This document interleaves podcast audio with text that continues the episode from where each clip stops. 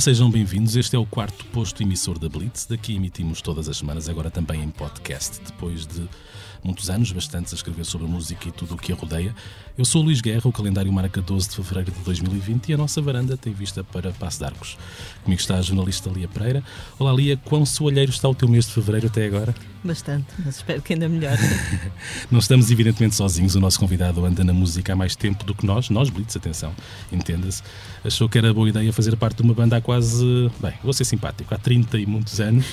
Contava na altura 16, acho eu, não é? Corrijo-me se eu estiver sim, enganado, sim. e deu os primeiros passos musicais enquanto se fazia arquiteto os seus projetos acabariam, entretanto, por ser outros. Em 2020, depois de um silêncio autoimposto de 10 anos, a sua banda voltou e ele voltou com ela, mas no fundo esteve cá sempre. Em nome próprio, de resto, lançou no final do ano passado um disco a solo em que se põe nas mãos de uma nova geração, deixando-se eu diria, cutucar ou desafiar, uma palavra menos intrusiva, uh, abundantemente. Connosco está o Miguel Ângelo, a voz dos Alfins, mas também a voz de si próprio. Bom dia, Miguel. Olá, viva. Tudo bem?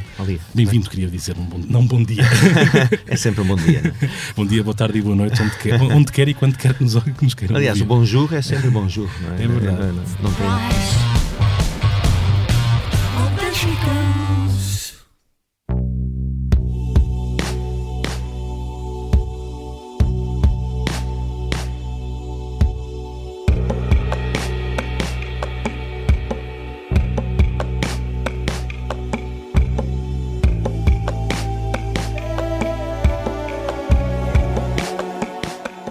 das canções novas presentes neste Nova Pop diz que a cantiga é uma arma que agora só dispara para trás. Tu ainda estás aqui inteiro. Uh, quem é que se auto-alvejou? Talvez mesmo o José Mário Branco, não é? Eu, eu lembro-me que essa cantiga foi escrita depois de, de ouvir uma, uma conversa mais ou menos informal do José Mário na Associação 25 de Abril, numa altura de, de um festejo qualquer do 25 de Abril, os 40 anos, salvo erro, em que havia todas as quintas-feiras um, um almoço de cozida à portuguesa com os capitães de Abril uhum. e, e convidavam sempre uma pessoa para falar no fim. E isto foi durante semanas, foi tipo de outubro até abril, havia sempre um almoço semanal. Desde o Mário Soares, foi lá ainda, ao Rui Rio. Portanto, não havia ali espectro político escolhido, era, era uma coisa uh, que ia a todas as áreas. E, e o José Mário esteve lá, muito lúcido, como sempre, até à sua morte. E, e alguém lhe perguntou, porque estávamos ainda naqueles anos, ali logo a seguir à Troika e tal, uhum. tu não acha que era tempo de fazer outra vez uma canção de intervenção? E ele disse: Mas as minhas, já as fiz todas, estão lá atrás, podem lá buscá-las, podem usá-las, não é? Uhum. Não faz sentido eu fazer isso agora, não é? E foi um bocadinho com essa ideia de, de remeter para o passado e para os Woody Guthrie da vida e o Dylan da história de usar a, a, canção como uma arma de intervenção política que foi escrita essa canção. Com uma pequena ironia, obviamente, sabermos que hoje em dia as canções são pouco de intervenção. É? Uhum. Eu acho que esse, o lado da parte política ficou muito arredado da música popular nos últimos 20 anos, se quiseres. E, e, são raros os casos em que há uma aliança interessante entre a mensagem política e, e uma boa canção, uma boa melodia, uma boa harmonia, etc. Uhum. Uh, eu acho que as pessoas deixaram de se preocupar muito sinceramente, com, com a canção enquanto arma, enquanto arma de arremesso político. Às vezes há assim uns casos que acontecem, mas são muito esporádicos e sem força nenhuma, na realidade. Normalmente acaba-se por. Um o tweet é uma arma muito hum. maior do, do, que uma canção hoje Às vezes, ao assumirem certas coisas, a Capico, aliás, no nosso primeiro programa falou sobre isso, ao assumirem certas posições, estás a dividir eleitorado, não é? e público, não é? e público. Embora seja bom não pensar muito nisso. Agora, eu lembro que houve aqui já há uns anos de Linda, fizeram aquela canção do, do pobre, uhum. pobre de mim, ou qualquer coisa. Pa, pa, Parva que sou. Parva que sou, exatamente. Quando o Passos Coelho tinha apelado à imigração uhum. dos jovens. E, e, mesmo assim não teve assim aquele impacto. E eu, eu tenho, especialmente na música popular, eu acho que há um grande problema. É quando uma canção se torna êxito, é, é, quase esvaziada de sentido. Eu tenho muitas dúvidas. Olha, no caso dos Delfins, canções como O Nas Selvagem ou Solto aos Prisioneiros, é, embora essa tivesse uma mensagem muito direta, que nem tinha a ver com Timor, tinha a ver com uma peça de Gil Vicente, acho, acho muito difícil que as pessoas, no fundo, estejam a cantar a letra, estão a cantar o êxito, estão a cantar a melodia. E a letra Quer dizer, o Nas Selvagem tem uma letra, se calhar, das mais violentas que eu escrevi, em que um tipo renega tudo, não é? A família, uhum. a história, a tradição, o clube de futebol, o partido político, e as pessoas cantam aquilo com uma ligeireza de quem está a celebrar uma canção que é um êxito. Estão a cantar alguém a cantar uma canção. Há uma é mediação, uma mediação é maior, não é? E eu, eu, eu que até cresci a ouvir na rádio eh, canções como Manel Alegre declamar, uh, não há, e aquelas não há Machado, corta raiz ao pensamento e coisas assim, e ouvia muita música de intervenção na, na segunda metade dos anos 70, miúdo. Um, depois quis-me afastar dos anos 80, obviamente, disso, porque não era a minha geração que tinha cantado aquelas palavras uhum. e eu achava que aquilo não tinha tido efeito nenhum, pelo contrário. Aliás, a cara uh, desanimada do Zeca no último Coliseu mostra isso. E, e, e, quis partir para outra e esquecer qualquer coisa que dissesse às pessoas como é que têm de pensar, como é, como é que têm de fazer. E, portanto, todos os pontos de vista nas canções que eu escrevo são só pessoais e não tenho nenhuma ambição que se tornem coletivos e que, uhum. que alguém ache, ache que aquilo pode, pode no fundo, uh, despolutar qualquer tipo de movimento ou de reação. É uma, é uma coisa, ser artista é, é uma pessoa tem que ser muito, não quero chamar egocêntrica, mas tem que ser assim muito metida consigo própria uhum. para poder tirar cá para fora coisas que sejam interessantes para outras pessoas, mas sem ser cartilha, uhum. sem ser uh, o Comitê Central ou sem ser uma direção qualquer política uh, a dizer faz assim, pensa assim, age assim. É por isso que eu sou muito cético em relação ao novo novos movimentos do politicamente correto. É, sou muito cético em ver pessoas a dizer o que é que é a verdade. É? Isso uhum. é uma coisa religiosa que que é incrível como continua, passado dois mil anos, continua a mandar na, na malta toda. É? uma coisa de fábula, não é? Uma fábula chamada a Bíblia, outra coisa qualquer, uhum. e que as pessoas seguem como, como se fosse a verdade. É? Já falei muito, não? Eu estava a pensar, bem, estava a pensar precisamente nisso, que é, de repente, de repente uh, o nosso papel aqui acaba por ser esvaziado pela torrente, uh, pela, pela, pela, pela, torrente ideológica. Desculpa. não, não, é mais do que bem-vindo. A gente gosta de pessoas que falem. E ali tinha aqui uma pergunta para te fazer, nomeadamente sobre, sobre... Um, outras pessoas que falam, mas mais jovens. Sim, os hum. convidados do, do teu último disco são pessoas uhum. uh, quase todas muito jovens. Estou a pensar sobretudo na, na Surma, que tem 20 e poucos anos. E o Shiraski, que é o mais novo. Uh, é mais novo é. ainda que a Surma, é. ok. Uh, o Alex também, um, Alex um jovem, mesmo o uhum. Filipe Sambato será da minha idade, é um portanto também não é muito velho. Mas pronto, vamos então centrar-nos naqueles realmente muito novinhos. Um, é engraçado para ti pensar que estás a colaborar com pessoas que, quando tu já estavas, se calhar, no, no pico da fama, uh, ainda eram muito pequeninos. Qual foi a reação deles quando os convidaste? Eu acho, é uma coisa estranha, mas eu acho que quando se está no estúdio a trabalhar com alguém não há idade. Pode ser o Carlos do Carmo e o Chinaski. Acho que não há idade. Há assim um tipo de comunicação, de entusiasmo também, de energia que faz com que a idade não seja importante. Um, eu, na realidade, fui convidado pela maior parte deles. A Surma foi a única pessoa que eu fui mesmo convidar. Uh, já tinha sido convidado por Dalva há dois anos e tal. O Chinaski, que foi meu aluno na no curso de produção e criação musical, aliás, gravou o Malmo Queres do primeiro EP com os camponeses no âmbito de uma cadeira que eu dava anual na ETIC. Um, também já tinha desafiado, porque ele tinha começado a estagiar com o Felipe no estúdio dele, na Interpress, com o Felipe Sambado, e disse: pá, temos de fazer uma coisa assim diferente, marada, anda lá fazer e tal. E eu fiz dizer que sim, claro que sim, mas sem ter oportunidade. Quando aconteceu que, no fundo, no início do ano passado, quando aconteceu aquela reunião com a minha agente, uh, dizer, bem, o que é que fazes este ano? São 35 anos de carreira, e eu tinha, estava a preparar um terceiro álbum solo, mas era uma coisa complexa, que metia também fotografia e literatura, e, e achou até ela sugeriu, mas porque é esta malta nova que tem, que tem vindo ter contigo e que gosta de ti, que se calhar é a primeira geração da pop portuguesa, assim sem aqueles grandes preconceitos e problemas em relação a colaborar com alguém que foi uma vez numa banda infame chamada Delfim. e o que é que não faz? E aí disse, pá, isso é brilhante, vou fazer isso. E, e, e, foi. No entanto, esta colaboração é mesmo colaboração, não é duetos, não é aquela coisa tradicional é mesmo pôr-me nas, nas, mãos deles enquanto produtores e produtores artísticos e dizer, olha, leva isso para onde quiseres. Eles, claro, que tiveram respeito pela melodia que eu tinha feito, pela letra que eu tinha escrito, mas tiveram toda a liberdade de levar aquilo para o campo artístico, estético ou sonoro que quisessem. Nota-se que, por exemplo, a Surma teve plena liberdade, não é? Muita a liberdade. marca dela está, está lá bem é presente. Forte. Se bem que a maquete que eu mandei à Surma também já era um bocadinho frita, como ela diz, não é? Era, já tinha um ambiente assim muito uh, lynchiano, não é? De, daquelas bandas sonoras do Bandalamento e assim uma coisa muito ambiental. E, mas ela ainda conseguiu virar, torcer mais aquilo. O que depois criou um exercício deste lado fantástico, é tu teres uma estrutura de uma canção, eh, com a letra feita, com os versos fechados, e depois espera lá, mas isto agora não cabe aqui, como é que isto vai fazer sentido? E, e foi maravilhoso estar com ela no Namush, uma tarde inteira, a reencaixar a, eh, a canção dentro da, do Aquista, que é o tema que ela produziu e que, que fez comigo. Isso também foi bom, foi bom é bom, não é? Tu poderes ser desafiado desta maneira. A partir do momento em que eu comecei a solo em 2012, tornei-me mestre e senhor de tudo, todas as obras e a produção e a direção de arranjos e a capa e as fotografias e tal. E, e é bom também poder espairecer um bocadinho, sabendo que estou em boas mãos, claro. Uhum. Tu deste uma entrevista à Blitz uh, recentemente, ainda não, ainda não publicámos, começaremos a divulgá-la muito em breve, um, e percebi que há uma expressão uh, perante a qual tens algumas reservas: um, o regresso dos delfins. Não ah. obstante, não obstante, eles aí estão. A minha pergunta é: em que termos é que delfins existem em 2020? Uh, em termos muito específicos, e, e, e, é um regresso aos palcos uhum. do, dos delfins, isso é verdade, um regresso aos palcos.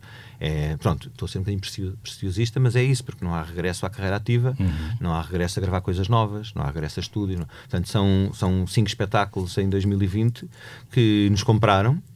Uh, eu acho que foi despoltado depois, talvez pelo concerto das Festas do Mar, ano passado, em que nós nos juntámos para estar em uhum. palco com uma orquestra sinfónica de quase 100 pessoas e em onde convidámos também alguns cantores para interpretarem Delfins, o Weber Marques, a Joana Espadinha, gente mais velha também, o Tim, o Olavo, etc. E acho que ali aquilo correu muito bem, realmente teve um grande eco nos, nos mídias. E acho que foi isso que despoltou algumas agências, não foi só uma, a contatar-nos para, é se vocês fizessem assim um regresso, já tinha sido anunciado ou estava a ser anunciado da Weasel. É pá, vocês fizerem uma coisa e tal. E a gente, na altura, disse que não, que dizemos sempre que não, uhum. a primeira vez. Tínhamos dito que não à Câmara de Cascais durante anos, até fazermos a Orquestra Sinfónica, porque era uma coisa diferente.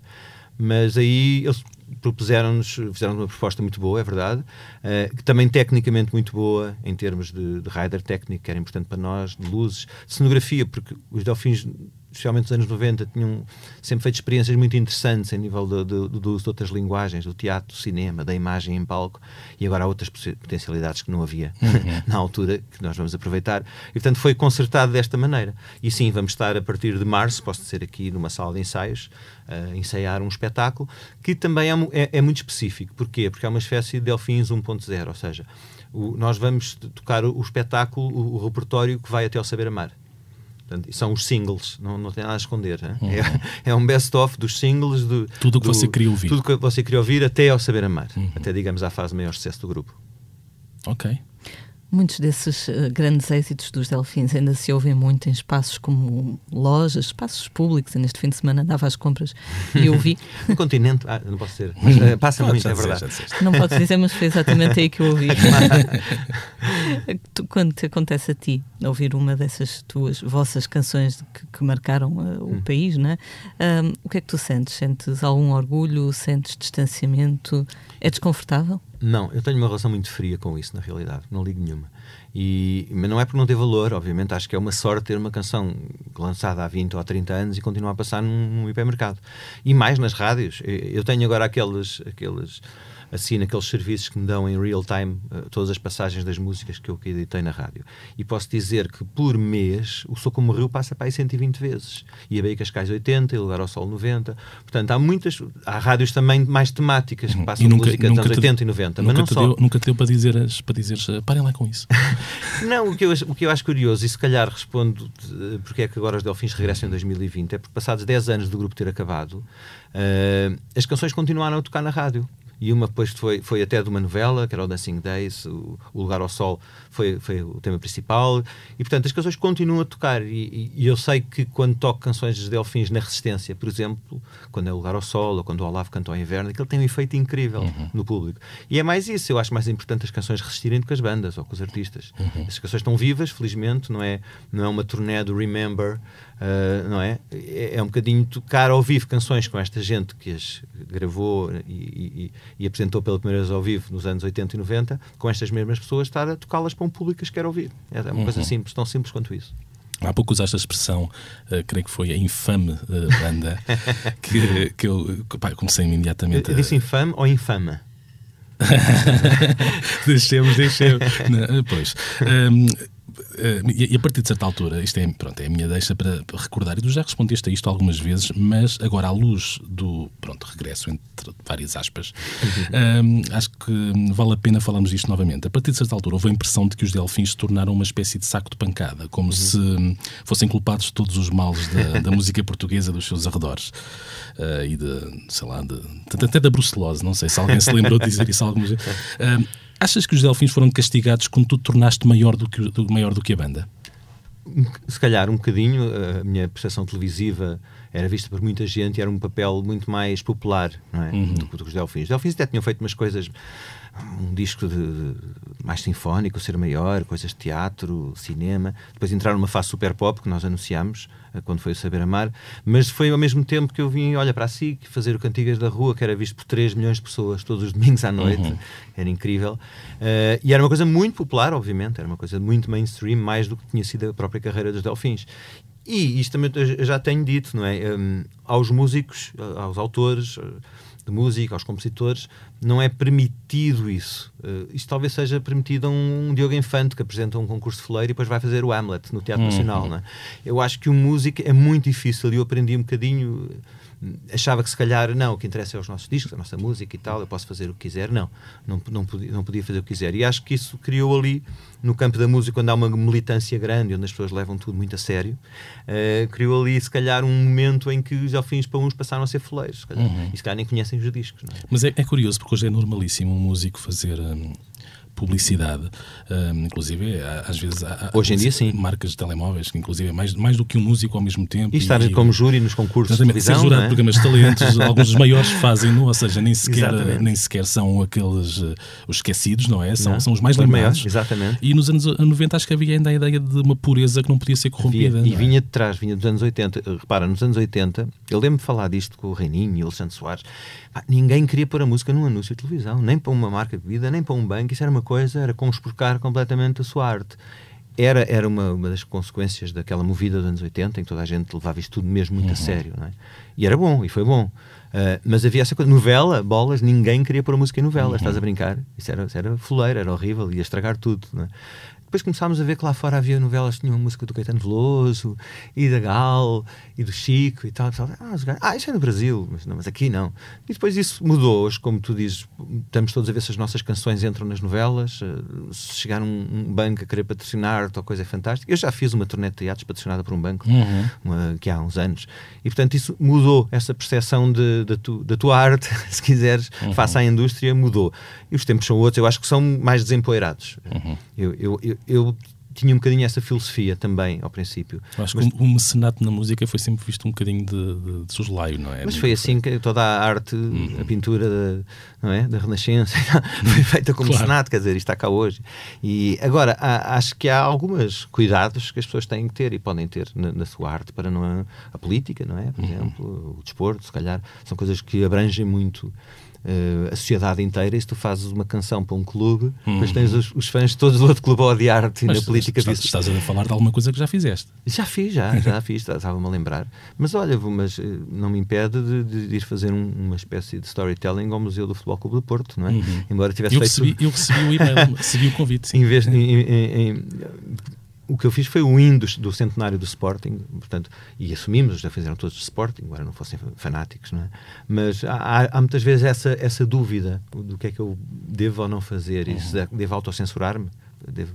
Eu lembro que os Delfins tocavam para todos os partidos políticos, é? e eu toquei desde do, das, do Bar das Palmeiras do PSR até concertos para Paulo Portas. E assumimos que íamos tocar para todos, com regras, que era não haver nenhuma bandeira ou emblema em palco, não haver momentos de discurso que interrompessem o nosso concerto, uhum. íamos lá prestar um serviço fazer aquele concerto. É? Uhum. Na altura da grande exposição mediática, televisiva, musical que tiveste, alguma vez essa fama te impediu de fazer alguma coisa? Alguma vez deixaste de ir a algum lado com medo de seres reconhecido não, e abordado? Não, não, nunca. Continuei a fazer tudo e até hoje eu acho que não temos, enquanto país, dimensão para isso, não é? Quer dizer, eu agora vou ali ao shopping e vejo um, um grupo de miúdas histéricas a correr e estão atrás de um blogger ou um youtuber qualquer, isso acontece, e os, gajos, os rapazes devem ter uma vida dificultada. Uh, mas repare, eu também, quando cheguei ao mega sucesso, já tinha 30 e poucos, 30 e tal. É? Os Delfins tiveram 10 anos de, de estrada a subir e tal. E, e tornámos também ao mesmo tempo familiares. Não fomos aquele fenómeno de banda que aparece e que aparece nas capas das revistas todas e tal. Portanto, já éramos familiares, íamos muitas vezes à televisão, fazíamos muitos concertos. E acho que, como te disse, acho que Portugal não tem essa dimensão americana, se quiseres. Não, sempre fiz tudo. Às vezes há coisas chatas, há histórias que eu posso contar. O, o António Ribeiro até agora tem um filme, não é? Sobre a stalker dele. Uhum. Ah, houve stalkers, claro, e houve casos até que hoje, à luz do dia são engraçados. Na altura, se calhar, foram um bocado perturbadores. Mas nada a uma escala muito agressiva, não. É, acho que é, aí somos um país de grandes costumes mesmo. Uhum. É conhecida a tua atenção, a tua atenção às franjas mais alternativas da, da música. Uh, e uma coisa que eu ouço uh, a miúdo, e não apenas vindo de pessoas ligadas aos bastidores da música, é o elogio ao teu gosto musical. Porque tu és um músico melómano e hum. nem todos os músicos são melómanos. Às vezes pode ser uma coisa que parece óbvia para a maior parte das, das é, pessoas, mas não é. Mas, mas não Faz-me é. confusão, mas uhum. há, conheço alguns músicos que não ouvem música. E que às vezes nem sabem o que, é que está a passar. É, e às vezes dizem que não ouvem música porque não querem ser influenciados. E às vezes a pessoa pensa, mas caramba, de onde é que isto não, isto não nasce do nada, não, não nasce do nada, do é verdade. Uh, se começasses agora do zero, começavas por outro lado, ou tens as coisas bem separadas e na música que te interessa fazer não cabe tanto uh, como na música que te interessa ouvir? Eu acho que ainda há uma coisa antes disso. Quando começamos a fazer música e somos jovens e temos imensas referências, eu ainda hoje tenho referências, não é? Há um monte de espetáculos que eu vou ver ou discos que hoje que fazem-me querer ir logo para o estúdio e fazer algo do género, entre aspas. Mas felizmente há uma coisa que é a tua capacidade enquanto músico, enquanto esteta, e, e que a tua capacidade leva-te para outro caminho. Uhum. E especialmente trabalhando em banda, tu levas uma ideia para a sala de ensaios e sai de lá outra. Foi um bocadinho que eu fiz agora com o Sambad e com a Sur, mas dava, levava-lhes uma ideia e depois saía outra. E isso também te afasta daquela cópia, entre aspas, inicial ou daquele tributo inicial que queres fazer àquela canção, àquele artista. Uma espécie é... de etapas de transformação. Não, isto não é, é tudo, tudo misturado, é o que tu dizes. Eu, eu, não concebo a ideia de fazer música sem, sem ouvir música dos dias de hoje, ou ver espetáculos. Não concebo, para mim é muito estranho. Porque eu vou, claro, ouvir uma coisa nova e vou ter logo ideias, e já tive, e tenho todos os dias, ainda ontem tive. E, e portanto, isso para mim é, é preciso, é, digamos, é oxigênio para que esta atividade continue há mais de 35 anos, posso dizer, e com o mesmo entusiasmo, porque se calhar se só fizesse aquela música que sei fazer, era uma chatice para mim também, talvez rendesse, mas agora eu gosto é de fazer coisas que não sei fazer. Uhum. E, Ou tentar fazer coisas que não sei fazer. E de facto, ao rodear-te de, de, de gente muito, inclusive é muito menos conhecida para o grande público do que tu, ou seja, tu acabas por ser, deixas de premiar por uh, alguém que, que, tem uma invisibilidade maior, o que, é, o que também de alguma maneira é uma, uma Sim, se calhar no mainstream, sim. Uhum, noutras, sim, noutras falo, franjas, como falaste. Sim. Não, uhum. agora acho é que um, hoje em dia já, já, repara, eu sou do tempo das tribos. Epá, é que um gajo, um gótico, não ia ver uma banda indie e insultavam-se, os mods e os rockers davam a pancada, não é? Portanto, era, era tudo muito militante, não é? Hoje em dia já não é assim, não é? Já tens um miúdo que às vezes até me faz um bocadinho de confusão, não é? Vais às Zé dos Bois e depois estás a ver o J Balvin no Primavera. Eu, a mim faz confusão, mas o problema é meu que sou velho, não é? Eh, eu tenho algum critério, que se calhar é uma palavra horrível para dizer uhum. hoje em dia, mas tenho algum critério e não consigo, porque é uma questão do gosto. Uhum. Eu, eu, não gosto de música cantada em castelhano, não me perguntes porquê o problema é meu. Mas é uma coisa pessoal e não quero que ninguém hum. pense como eu. Fomos construindo as paredes com materiais muito mais sólidos do que sim, se calhar. Sim, uhum. sim. Menos permeáveis, talvez, uhum. até. Mas hoje em dia eu acho que somos um bocadinho pela maneira como isto mudou e como ouvimos música, como conseguimos ouvir e a playlist leva para ali, aponta-te para a uhum. rádio daquele artista. Pá, nós às tantas já estamos a ouvir coisas que se calhar por nós não iríamos ouvir. Uhum. Isto para mim é o mais importante desta indústria digital. É esta permeabilidade que temos à música dos outros. Que antigamente não. Se eu fosse gótico, vestia-me preto e ouvia só os Bauhaus e os Fields of Nifl e aquelas bandas, já nem me lembro de todas os primeiros Jeans Left Chest. sim, sim. Os primeiros. Os primeiros é, são os mesmos. Agora têm, têm, têm os dois irmãos a mesma banda, sabes? Com o mesmo nome, é incrível. Jay Aston e Martin Nash, se não me engano. Mas é, sim, acho que a coisa boa digital é isso. É tu poderes, às tantas, estás a ouvir. Eh, eu estava a dizer que não gosto de música cantada em castelhano, mas às tantas chega-me aqui uma coisa da Rosalia com mais não sei quem e eu ouço, olha, bati no microfone. E, e, e pronto, e se calhar não ia ouvir porque aquilo é pá, não, não é a minha praia, como se costuma dizer. Hum. Now, as Billie Eilish and Phineas perform in their honor, let us remember their lives and let us remember their legacies.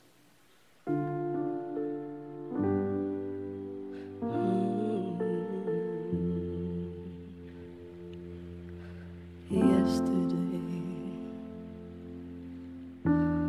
all my troubles seem so Pelo posto emissor passam todas as semanas os assuntos que têm sido notícia de forma um bocadinho mais prolongada, mais sedimentada. A última cerimónia dos Oscars não foi tão musical como a do ano passado, em que houve uma intromissão bem visível da biopic do Freddie Mercury, do filme em, que, em, que, entrava a Lady Gaga, mas saímos dela a falar de música. Uh, Lia, se, se, a academia queria gerar um efeito de surpresa que o Eminem conseguiu, porque ninguém percebeu bem como é que aquele, como é que aquele homem apareceu ali, não é? Um bocadinho prova de como as coisas funcionam hoje em dia. Vais buscar uma coisa que ninguém está à espera, Rando, ninguém percebeu. Randômico, como dizem os brasileiros. Randômico, completamente randômico, e resultou em muitos memes, que é basicamente o barómetro do sucesso das coisas hoje em dia, não é? Sabe não foi o melhor momento musical? Eu, eu gostei. Eu gostei muito. Gostei, gostei de ver o Eminem com barba e barriguinha. Exato. E, e, também, pronto, depois no, no, no, dia a seguir havia aquelas brincadeiras todas na internet, que lá está, que é sinal que a coisa pegou e teve algum impacto. E era basicamente uma, uma coleção de caras de pessoas estupefactas a olhar, porque ele realmente ganhou um Oscar com aquela canção, mas foi há 17 anos. Na altura não foi buscar o Oscar, não atuou e foi agora em 2020. Um pequeno delay. Hum. Eu achei piada sobretudo à carita da Billie Eilish, que pelas minhas contas, quando aquela canção saiu, ela teria um ano. Uhum. Pronto, agora um momento para pensarmos no que é que isto significa. Um momento de silêncio pela nossa juventude. Eu achei incrível toda a gente levantar-se em pé no fim e aplaudir em pé o Eminem. E foi um momento. Aquele tema também é fortíssimo. Aquela sim, canção sim, tem. A canção tem power. E agora já não achei tanta graça à versão do Yesterday, da Billie Eilish. Ia falar sobre isso, porque tanto no prémio para melhor canção que saiu para Elton John, como nas atuações, há uma espécie, houve uma espécie de aposta segura e até a Billie uhum. Eilish yeah. foi chamada a interpretar uma canção com, com, com quase 60 anos, não é? Pois, e, mas achei pronto, eu, eu, gosto da Billie Eilish para já no seu environment, uhum. não é? Uhum. E ali ao piano e voz não me pareceu que fosse assim um momento muito interessante, mas, mas pronto, foi, lá, foi um momento bonito, não é? Uhum. Agora musicalmente não achei, eh, achei piada.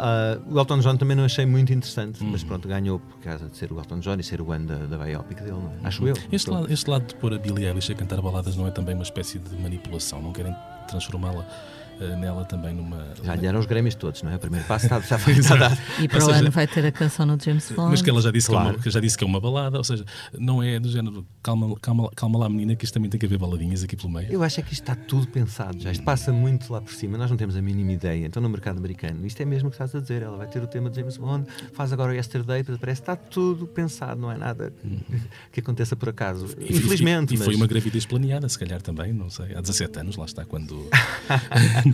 a mãe era música, não é? Cantora também. Lá Bem, está. Pensamos aqui numa onda meio ficção científica, anos 70, no Westworld.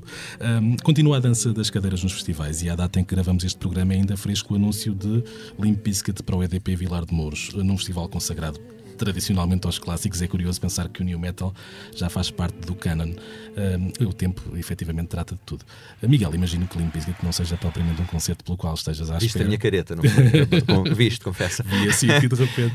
Uh... Eu acho que eles fizeram uma coisa, tem uma coisa boa na carreira deles que é deram a conhecer os The Who a um público que não conhecia os The Who com a versão do, My Generation do, não, não, do, do Ah não, My Generation não, não, era uma versão era, era, uma, era mesmo uma canção dos Limp é, era, era a versão do You Don't Know What It's Like e, e só a gente pensava que era os Limp Bizkit, claro, uhum. aquela geração. Mas, mas não, mas tem, tem, faz sentido, é aquela coisa agora do Revenge of the 90s também, uhum. adequado agora a festivais.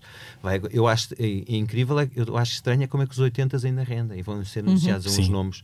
Um festival onde eu também vou uh, atuar, que são mesmo incríveis, porque esses, acho que os Delfins, se calhar, naquele dia são os gajos mais novos a atuar no Rock in Rio. é verdade, é verdade. Um, e, e, e, pronto, lá está. Não é, não é propriamente a banda que, que os Limp Bizkit, voltando atrás, não é propriamente a banda que tu quisesses ver agora, mas a gente vê-te frequentemente por aí em concertos e festivais. Um... Sim, há um amigo meu que fez, fez uma coisa engraçada que foi pôr o, o, o programa do. e que eu comum com ele, pôr o programa do Primavera deste ano com todos os nomes cortados, menos um. Ele diz: grande, grande programa este ano e ficou Pavement. Ficou Pavement. Claro, é, é uma banda que eu nunca vi, obviamente. E é teu, amigo, teu, amigo, o teu amigo Francisco, o Francisco fez, fez a coisa bem, sim. Claro. um, Portanto, acho que não vale a pena perguntar qual é o festival este ano que é mais a tua cara, talvez seja a Primavera, não. Eu uh... gosto muito de Primavera uhum. e do Paredes Cora, pronto, uhum. que é o que eu vou mais vezes, mas eu sou sempre, estou sempre no Alive, sempre, uhum. porque é perto e porque sou embaixador da nós e convidam-me. E portanto, acabo por, olha, chatice, ter um protocolo que uhum. implica ir aos dias todos os concertos. E, e este ano até é bom, e até é bom. E que implica falar no podcast do, do festival. Não é? é o que estás a fazer agora. Pronto, pronto. É, mas é, eu gosto muito do festival porque é, pronto, lá está. É um festival urbano que eu, que eu acho que tem boa onda e tem um grande segundo palco, que eu não, nem chamo segundo. O, o palco da ANA, que é onde eu estou a maior parte do tempo, é onde vejo concertos mais próximos das bandas e, e os melhores concertos normalmente são lá.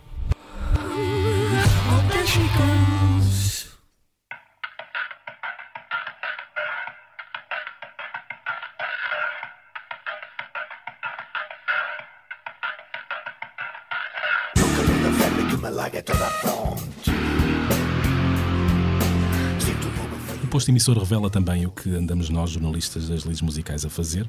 Uh, no final de 2019, a Lia Pereira apanhou o Alfa pendular para Braga. Um, foste no Alfa em vez do Intercidades. Viva o luxo. Viva luxo. Uh, onde à chegada tinha à sua espera Adolfo Luxúria Canibal. Um, queres nos contar um bocadinho como é que foi uh, esse momento? Ah, foi um momento emocionante, como deves calcular, não é? Todos os dias que tens uma pessoa tão imponente à tua espera na, na estação dos comboios. Ah, o Adolfo fez 60 anos no dia de Natal e então falou durante umas 3 ou 4 horas sobre a sua vida. Isto implica, pronto, aqueles episódios que todos conhecemos, não é? Como, por exemplo, o da facada uhum. na perna no, no Rock Rendezvous, do qual ele visivelmente está cansado de falar. Uh, e coisas que não, penso eu que a maior parte das pessoas não fará ideia. É essas, é, são essas que queremos saber. Exatamente. Uh, ele nasceu em Luanda, num dia de Natal, um, e o parto foi provocado por uma gravata que alguém deu ao pai dele e que devia ser uma gravata, não sei, muito cómica, uh, causou tanta risada, tanta brincadeira que a senhora mãe dele, que infelizmente já não está entre nós, acabou por ver o, o parto apressado e ir. Uau!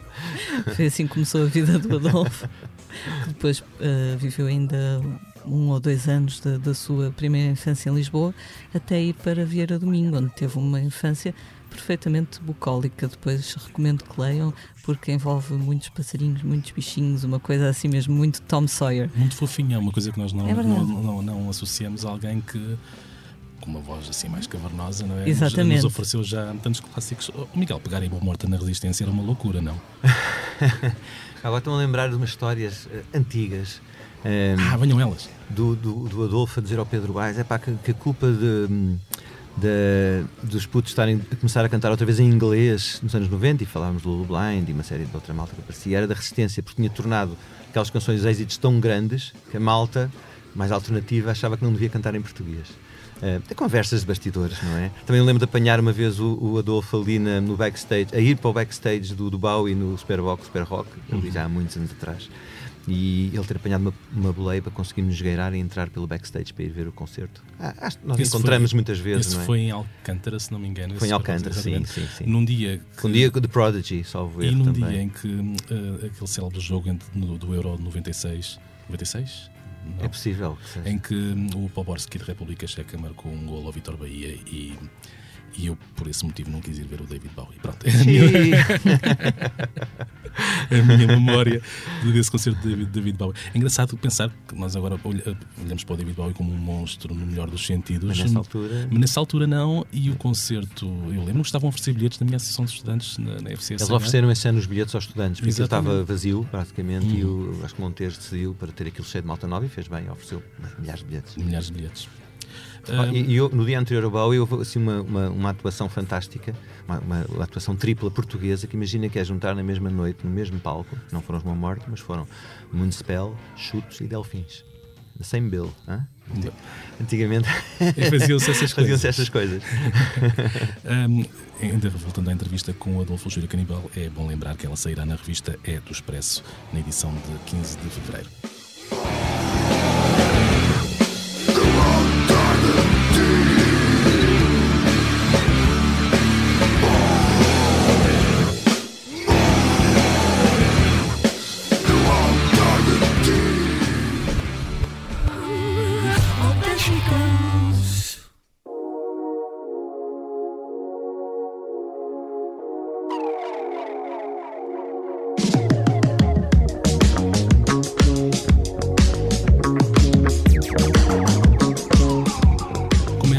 Agora dos discos da semana e sem demoras vou dar a palavra à Lia, que há umas semanas apanhou o Alfa para Londres, nada desta vez, e foi recebida pelo Kevin Parker dos Tame Impala, que a 14 de fevereiro lançam The Slow Rush. Ao contrário do caloroso Adolfo, o Kevin Parker foi um bocadinho mais contemplativo, digamos assim. Diz-se que intimidado pela tua presença, não parou de mexer no cabelo. Claramente. Um, ele recebeu a mim e a mais uma jornalista portuguesa ah, uma de cada vez, contudo, no, quarto, no quarto de hotel Mal. em Londres. Exato. um hotel que era um luxo que eu só gostava que vocês vissem. Não dá aqui para explicar por palavras, mas Sim. eu até fiz aquela figurinha de tirar fotografias para depois mostrar aos amigos o sítio onde eu estive durante meia hora, talvez. Meia hora. Uh, era em Piccadilly Circus, com uma grande vista sobre a praça, não é? pouco antes do Natal e ele falou então sobre este quarto álbum. Um rapaz um bocado tímido que evitou o contacto visual, não, não é assim, não, não queria muito muita empatia, se calhar. Uh, mas, mas, foi uma conversa interessante com alguns pontos engraçados. Por exemplo, ele começou a escrever um, ah, este disco no, em meados do, do, ano passado e ele agora vive metade do tempo em Perth, na Austrália, onde é natural, e metade na Califórnia. E então tinha alugado um Airbnb em Malibu uh, para começar lá pronto, a preparar as canções e tinha o Airbnb cheinho de instrumentos, do bom e do melhor, não é? Eu, inclusive, na altura pus uma foto no, no, Instagram.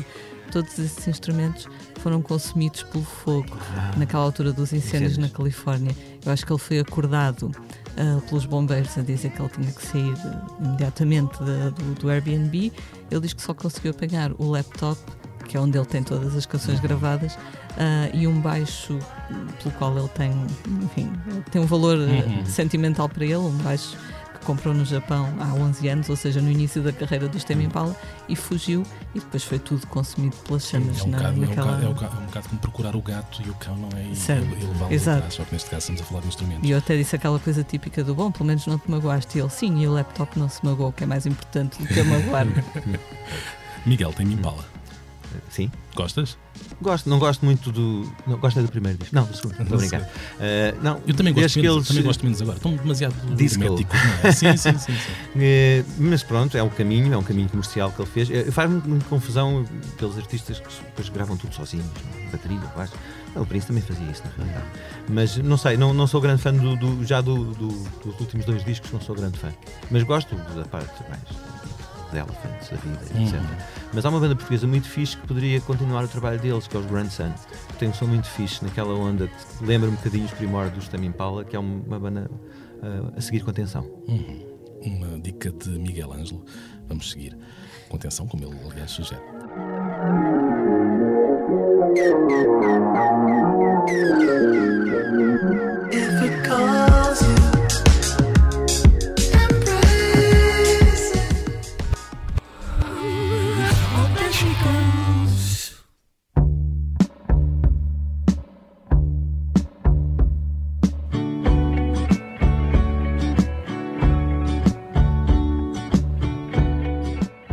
Concertos há muitos por estes dias. Dia 13, os Linda Martini jogam a segunda mão dos Coliseus, agora no Porto, para 14 de fevereiro.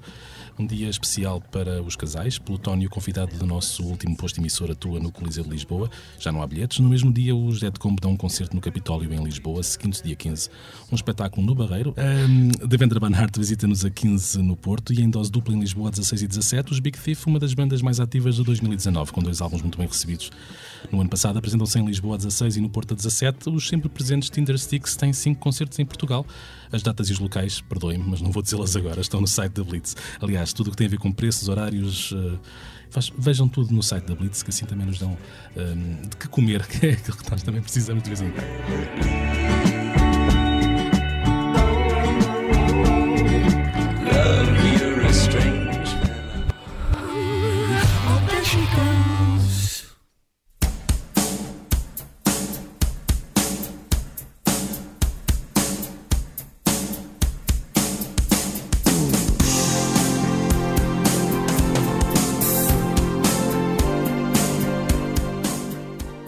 Esteve, antes de mais, Miguel Ângelo, a quem agradecemos Obrigado. a visita.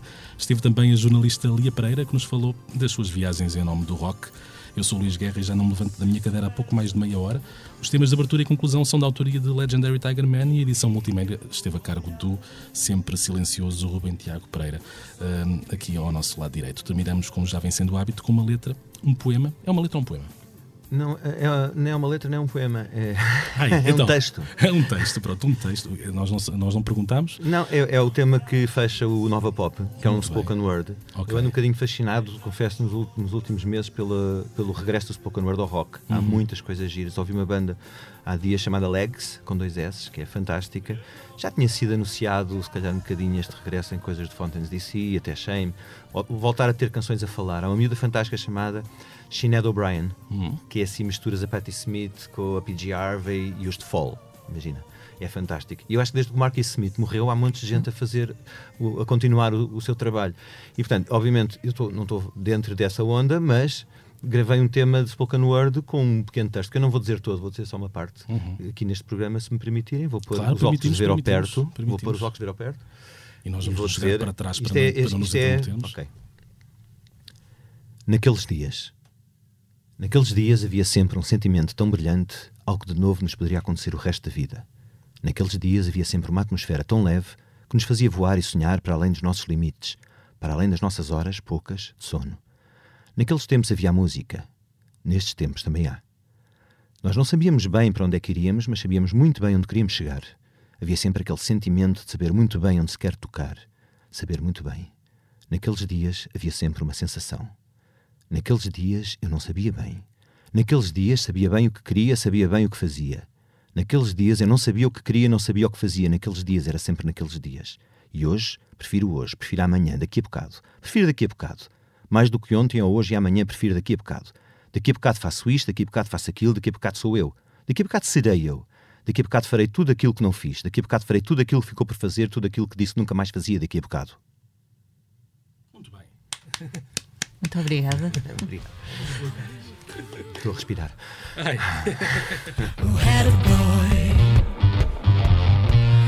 that